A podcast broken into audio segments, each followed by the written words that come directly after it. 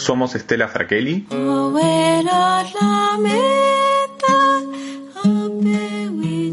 y Julián Tagliaferro.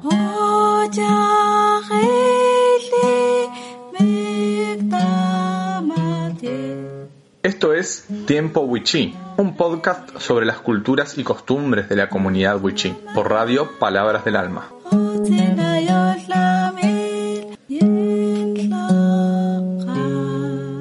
Buenas tardes a toda la audiencia. Estamos acá en un nuevo programa de Tiempo Wichí, en un nuevo día de transmisión. Ahora estamos saliendo los viernes de 3 y media a 4 de la tarde.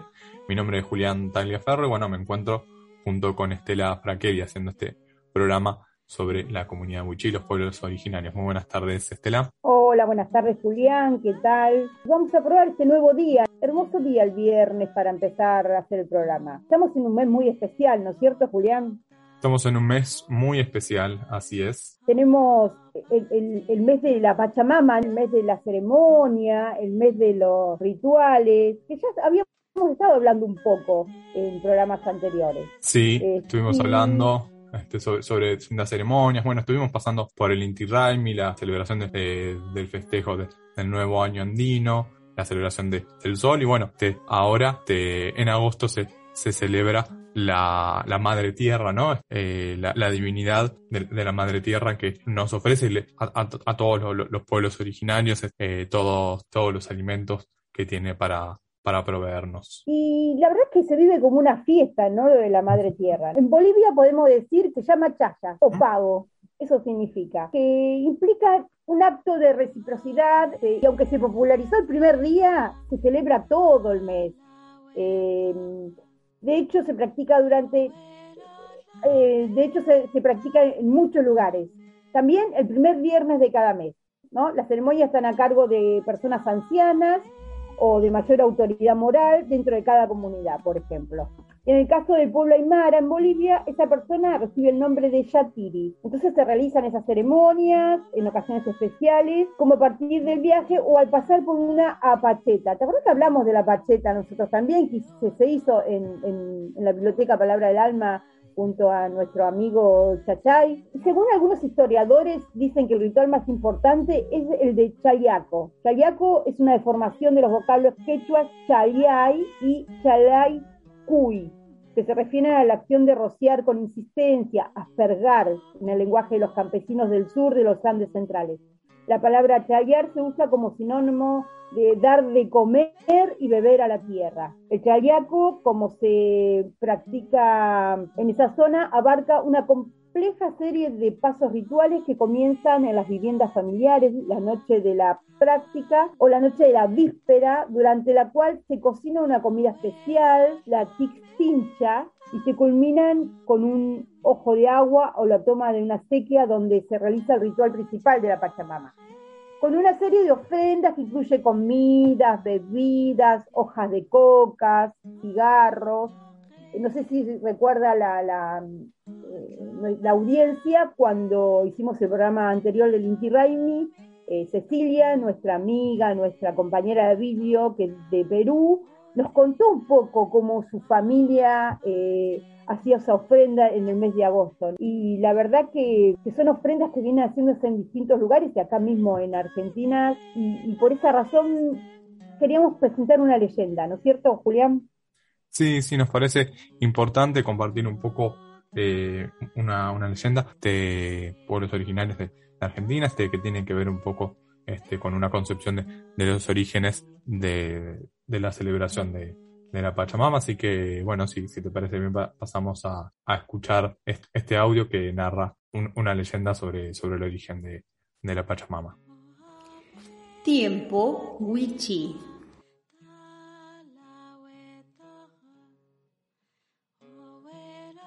Cuenta la leyenda que Hilario y su hijo tenían por costumbre cazar guanacos, vicuñas y llamas, casi siempre más de los necesarios por lo que los animales sobrantes los vendía en el pueblo. Todo esto a pesar de saber que la Pachamama, o sea, la Madre Tierra, no permitía a los hombres que cazaran sus animales por placer, y menos que mataran a las madres de las manadas. Un día Hilario fue a cazar y la Pachamama les dio un aviso, haciendo retumbar la tierra y produciendo derrumbes en los cerros. Padre e hijo trataron de protegerse en una saliente del cerro, pero la mula se empacó y se fue acercando a la orilla hasta vencer las fuerzas de Hilario, cayendo el noble animal al abismo, siendo este el primer cobro de la Pachamama. Al terminar el temblor, volvió el silencio a las peñas. Los viajeros estaban asustados contemplando al mular al fondo del precipicio y solo alcanzaron a reaccionar para correr a hacerle una ofrenda a la Madre Tierra con la finalidad de calmar su enojo. Enterraron algunas de las cosas que llevaban como ginebra, coca y un cigarrillo. Le hablaron en voz baja, con mucho respeto, pidiéndole perdón, buenas cosechas y muchos animales. Hilario le pidió permiso para seguir cazando. Los vecinos del pueblo también oraron a la Pachamama y hasta ofrecieron en sacrificio una llama en su honor. Cuando el hombre estaba convencido de tener permiso para seguir cazando, se internó en los cerros solo. Luego de la cacería, Hilario regresó a su rancho y no encontró a su hijo que había salido a juntar las cabras. Preguntó a la gente del pueblo, pero nadie sabía nada. Rastrearon las huellas del muchacho por todos lados sin ningún resultado. Al finalizar la tarde fueron encontradas las cabras muy lejos del caserío. Los días fueron transcurriendo hasta que finalmente Hilario se resignó y dejó de buscar a su hijo. Una madrugada, unos arrieros que bajaban al pueblo divisaron a lo lejos al hijo de Hilario que cabalgaba sobre un guanaco guiando a la manada. Los hombres daban la impresión de estar viendo un fantasma. El muchacho iba vestido con pieles y desapareció en la neblina del monte junto con los animales. La madre tierra volvió a cobrarse una deuda al llevarse al único hijo de Hilario, a cambio de los animales que él había matado innecesariamente. Los arrieros le dijeron a Hilario lo que habían visto y éste comenzó a realizar ofrendas a la Pachamama, quien no le ofreció buenas cosechas, pero tanto y tanto debió orarle y tan verdadero debió haber sido su arrepentimiento, que al cabo de unos años Hilario se vio bendecido con otro hijo, al cual le inculcó un profundo respeto por los animales y la tierra. Estás escuchando Tiempo Wichí.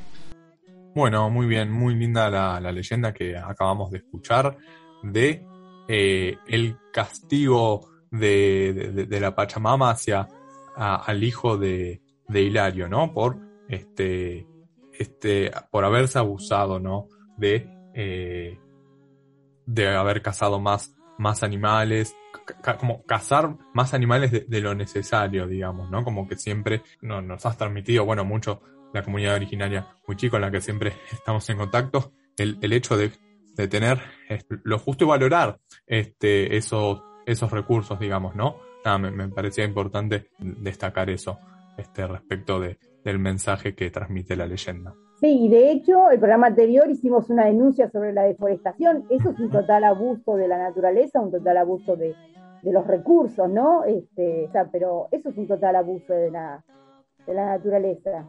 Y los originarios saben que tienen que sacar lo necesario y lo justo porque siempre la van a necesitar. Exacto.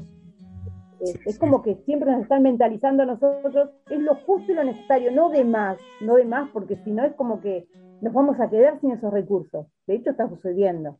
Y, pensar en, esa conciencia para, eh, para que se siga preservando ¿no? ese ecosistema y sigan teniendo eh, también su, propio espacio los animales este, de, las regiones para que puedan seguir este, eh, subsistiendo. ¿no? Esto de tener, ser conscientes de, de, ese equilibrio que, es necesario. hacer un poco esa mención. Hay alguien que es muy representante acá en la Argentina, ¿no? Una, cantante que a mí me gusta y sé que vos tenés, encontraste un audio maravilloso de alguien a la que yo admiro y me encanta su voz y que después vamos a poner una canción. ¿Por qué no nos contás de eso? Sí, sí, así es. Vamos a estar, eh, bueno, escuchando eh, una canción y un testimonio de, de Suna Rocha. Este, si te parece, bueno, primero vamos por, por la canción este se llama Memoria de la Tierra y luego hacemos un poco una presentación de que el testimonio que vamos a estar escuchando de ella.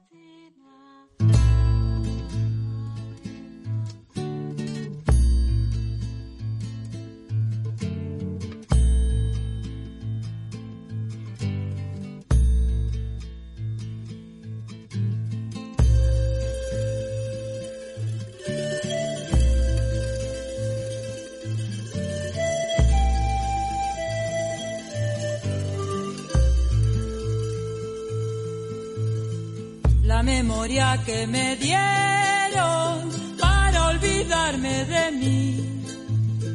No estaba aquí, la trajeron para apartarme de ti.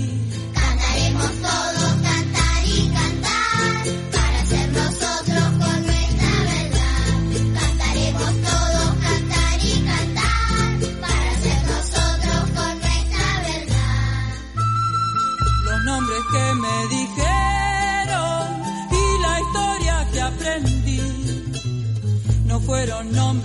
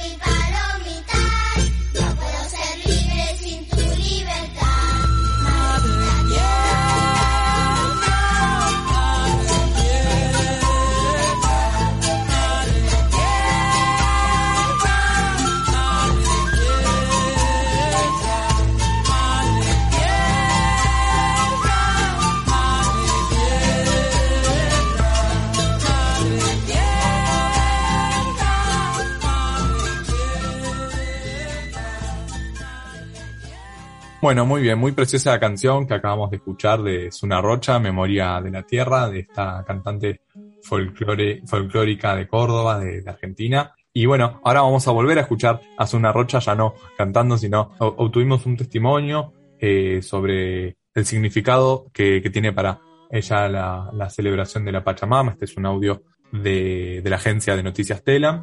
Y bueno, donde intenta hacernos tomar conciencia, ¿no? De cómo el hombre blanco se, se ha apropiado de, la tierra, de, los bosques nativos, de cómo se celebra la festividad de, la Pachamama en, el norte argentino. Así que ahí pasamos a escuchar a, a Zuna Rocha.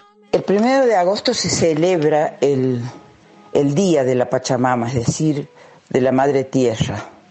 En la generalidad los provincianos tenemos claro este sentido de este homenaje a esta eh, mama, yo diría planetaria, que es la, Madre Tierra. Veneramos a ella de distintas maneras, eh, acorde a las zonas en la generalidad. Si hablamos de la Mesopotamia, tenemos que decir que allí impera la caña con ruda, acompañada a veces de romero, y eso es lo que se toma si decimos norte argentino, eh, cerros, mm, hombres del altiplano y la cultura del Tahuantinsuyo, tenemos que hablar de otra manera de homenajear a esta Pachamama, esta mujer gigantesca, que es la que pare, que es la que pare los hijos, que es la que nos da el multiplico de los animales, que es quien nos da a nosotros la abundancia, que es quien es la que mm,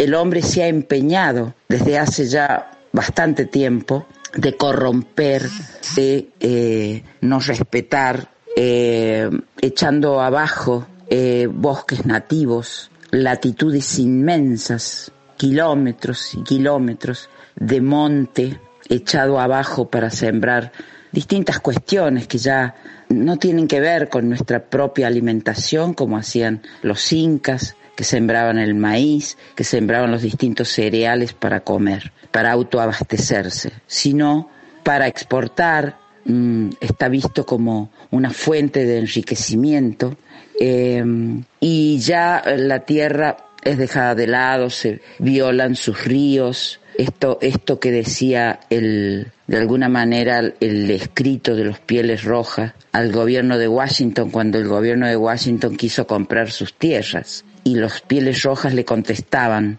nosotros no entendemos cómo es la venta de nuestros ríos, que son los que llevan nuestras canoas con nuestros hijos.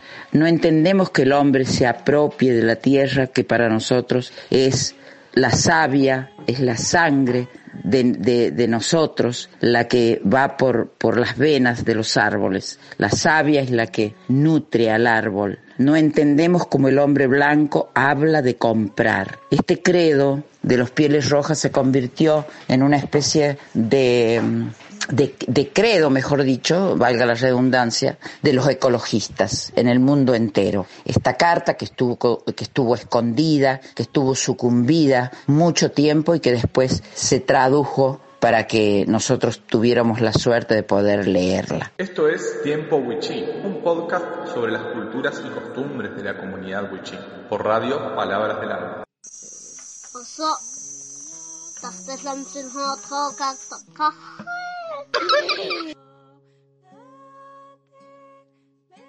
Bueno, muy bien. Ahí acabamos de escuchar el testimonio de Suna Rocha. Eh, ahora vamos a compartir un poco eh, sobre los distintos rituales, ¿no? Para, para celebrar este, la, la Pachamama. Este, eh, bueno, ahí vos un poco, Estela, nos, nos vas a contar un poco sobre alguno de estos rituales, ¿no? Muy clara Suna Rocha, ¿no? En lo, en lo que dice. Y los que hemos tomado conciencia sobre esto y, llevamos adelante rituales.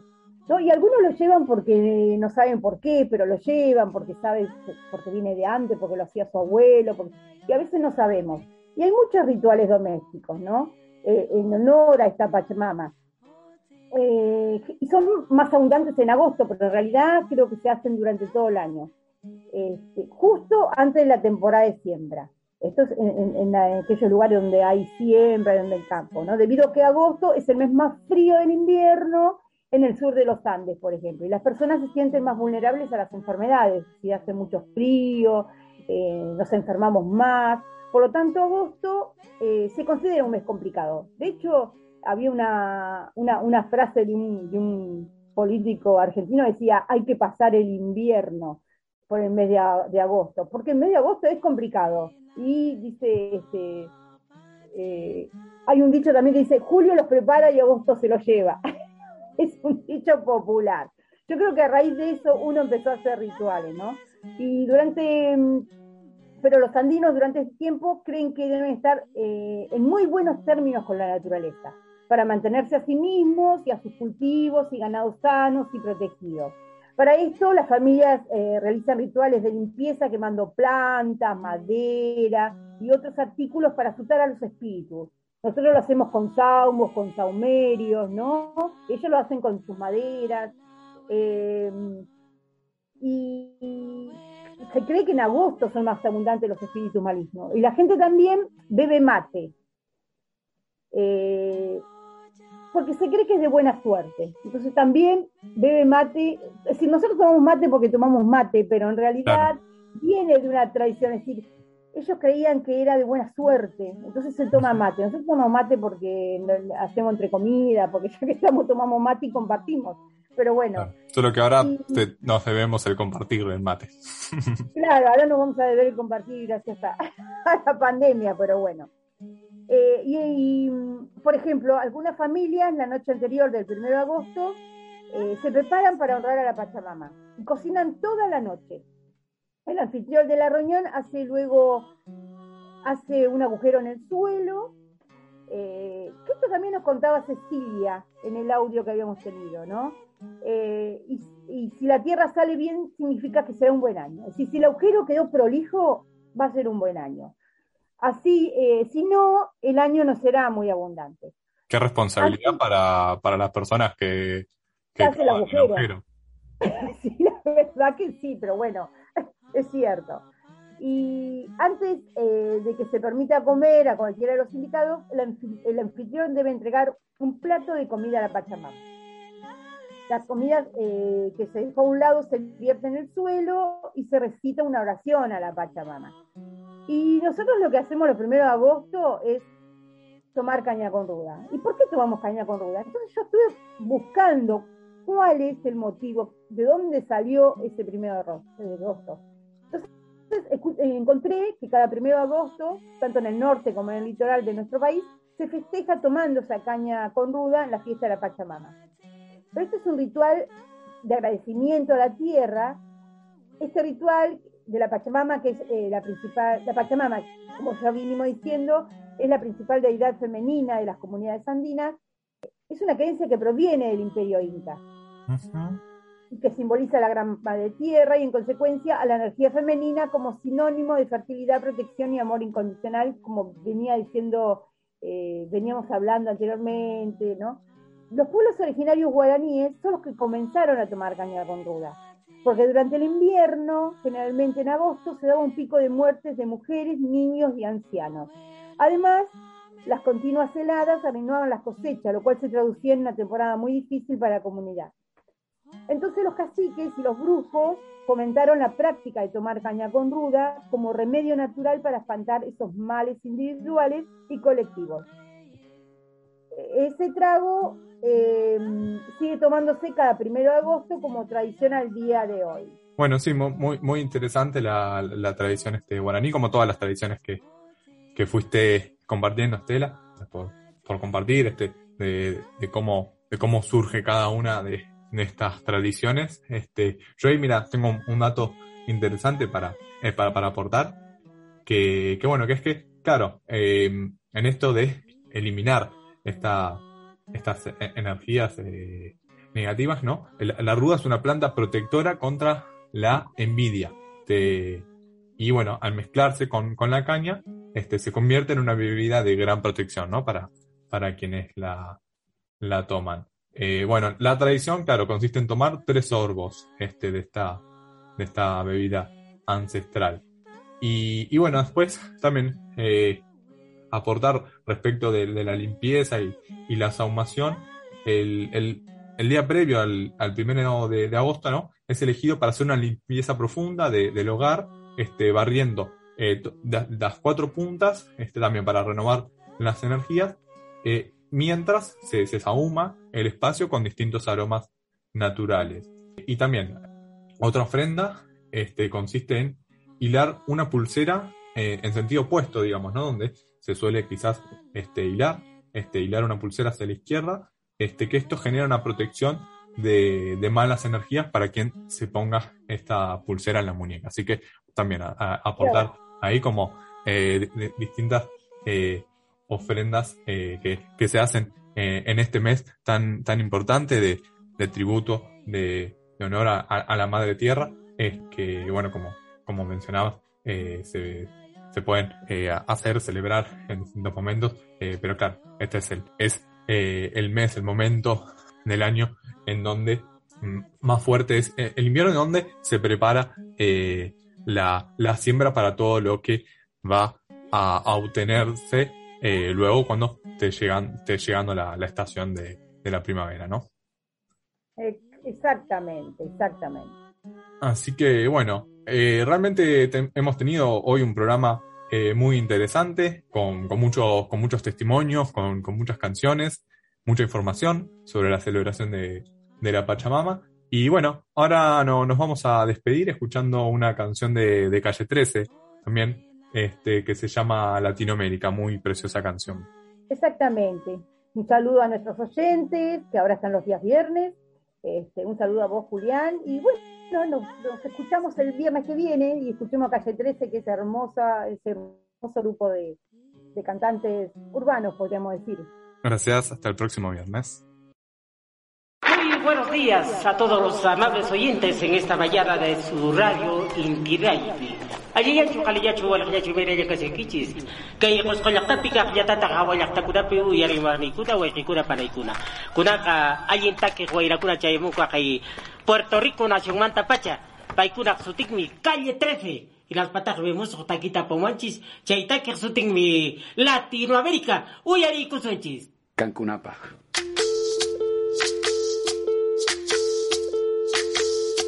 Soy, soy lo que dejaron, soy toda la sobra de lo que se robaron, un pueblo escondido en la cima, mi piel es de cuero, por eso aguanta cualquier clima, soy una fábrica de humo, mano de obra campesina para tu consumo, frente de frío en el medio del verano, el amor en los tiempos del cólera, mi hermano, el sol que nace y el día que muere, con los mejores atardeceres, soy el desarrollo en carne viva, un discurso político sin saliva, las caras más bonitas que he conocido, soy la fotografía de un desaparecido, la sangre dentro de tus venas, soy un pedazo de tierra que vale la pena una canasta con frijoles, soy Maradona contra Inglaterra, anotándote dos goles, soy lo que sostiene mi bandera, la espina dorsal del planeta en mis cordilleras, soy lo que me enseñó mi padre, el que no quiere a su patria, no quiere a su madre, soy América Latina, un pueblo sin pierna pero que camina, oye,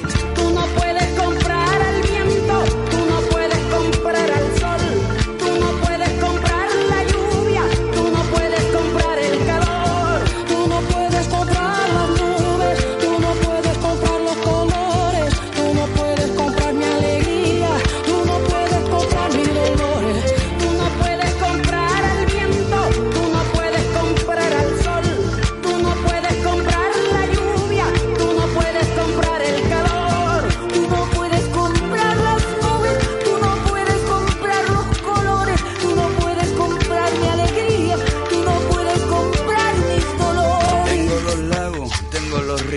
tengo mis dientes pa' cuando me sonrío, la nieve que maquilla mis montañas, tengo el sol que me seca y la lluvia que me baña, un desierto embriagado con peyote, un trago de pulque para cantar con los coyotes, todo lo que necesito. Tengo a mis pulmones respirando azul clarito, la altura que sofoca. Soy las muelas de mi boca, mascando coca. El otoño con sus hojas desmayadas, los versos escritos bajo la noche estrellada. Una viña repleta de uva, un cañaveral bajo el sol en Cuba. Soy el mar Caribe que vigila las casitas, haciendo rituales y agua bendita, el viento que peina mi cabello. Soy todos los santos que cuelgan de mi cuello. El jugo de mi lucha no es artificial porque el abono de mi tierra es natural. Tú no puedes comprar